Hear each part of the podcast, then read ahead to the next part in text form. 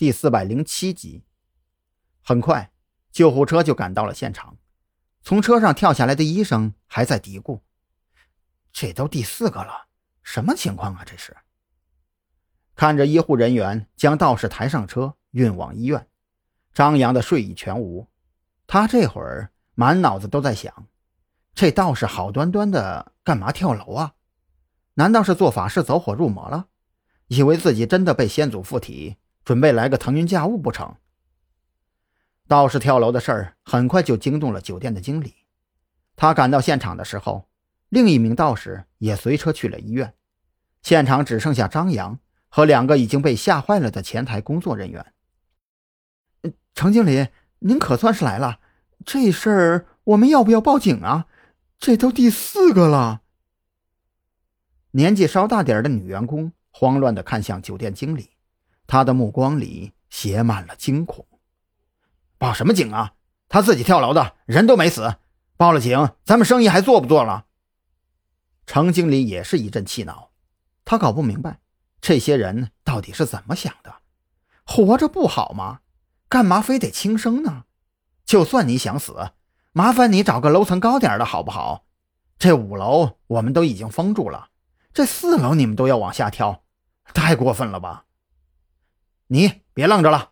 赶紧让保洁阿姨出来收拾一下，叫他们来做法事是图个安心。现在倒好，反倒闹心了。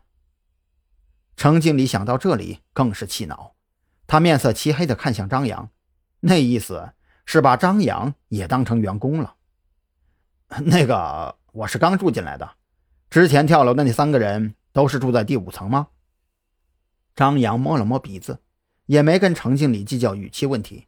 遇到这种事儿。也确实够闹心的。程经理面色一滞，赶忙换上笑脸：“啊，不好意思，不好意思，我也是气急了，把你当成我们员工了。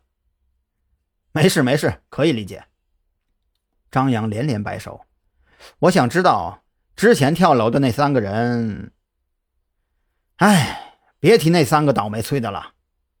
张扬的话还没说完，程经理就面露苦涩的掏出烟盒。